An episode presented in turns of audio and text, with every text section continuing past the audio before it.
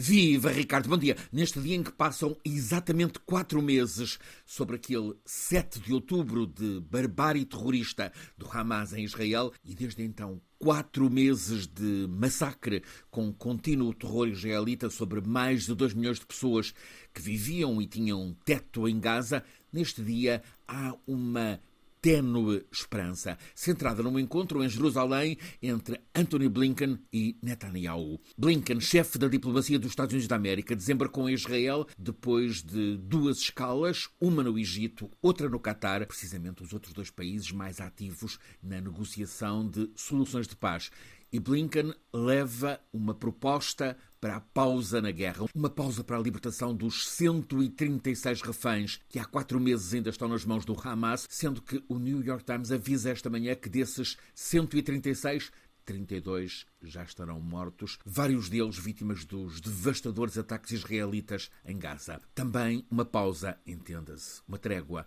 para que boa parte dos 2 milhões de desesperados que sobrevivem em Gaza, a maioria sem qualquer ligação à ala militar do Hamas, possam receber assistência vital, seja alimento, água, medicamentos. A fome e a sede estão a ser armas nesta guerra. O cemitério principal de Rafah, mesmo na fronteira, que está um muro intransponível entre Gaza e o Egito, esse cemitério está um improvisado acampamento de deslocados. E um repórter da Al Jazeera, um dos raros que consegue estar em Gaza, ele testemunhou nesta noite passada como aqueles sobreviventes desesperam com fome e com sede. Quase todas as mais de 2 milhões de pessoas de Gaza foram obrigadas a amontoar-se naquela zona limite de Rafah que agora também está sob bombardeamento e outras operações militares israelitas.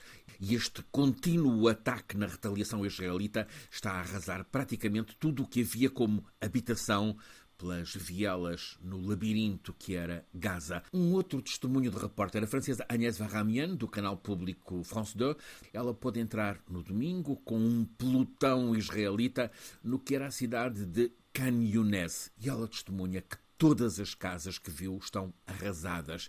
É a estratégia militar israelita abater tudo em Gaza. Blinken vai hoje ao encontro de Netanyahu com a proposta de pausa na guerra que se sabe estar aceite pelo Hamas. Blinken tem a tarefa de hoje envolver, convencer Netanyahu. Sabe-se que essa missão é quase impossível, mas há uma oportunidade, ainda que tenue, para a esperança. Blinken chega a Jerusalém com trunfos. Esteve antes com o todo-poderoso líder saudita MBS e oferece a Israel a muito desejada reconciliação com a potência árabe. Grande oportunidade para negócios num pacote que também atribui aos sauditas grande parte da futura reconstrução de Gaza. Um outro trunfo para a pausa é a alta pressão dos familiares dos reféns sobre Netanyahu para que ele faça tudo para libertar os reféns. O problema é que Netanyahu sabe que é abrir as portas ao fim do tempo político dele.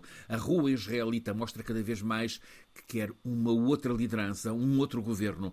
E o centrista Benny Gantz está na primeira linha para a sucessão. Parece evidente que a diplomacia americana está a trabalhar nos bastidores para apoiar essa mesma sucessão e para que sejam possíveis soluções políticas duradouras. A administração dos Estados Unidos está empenhada para agora fazer valer o que a ONU decidiu há já 75 anos, a criação de um Estado palestiniano ao lado do Estado de Israel. Netanyahu e os ultras que estão no governo de Israel recusam intransigentemente esse cenário, mas há um crescente movimento que deseja a paz em segurança. A fresta de esperança é muito estreita, mas há sinais de que a pausa pode ser possível e abrir caminho para uma solução duradoura que finalmente leve à coexistência de dois Estados, Israel e Palestina, a Palestina também com liderança renovada.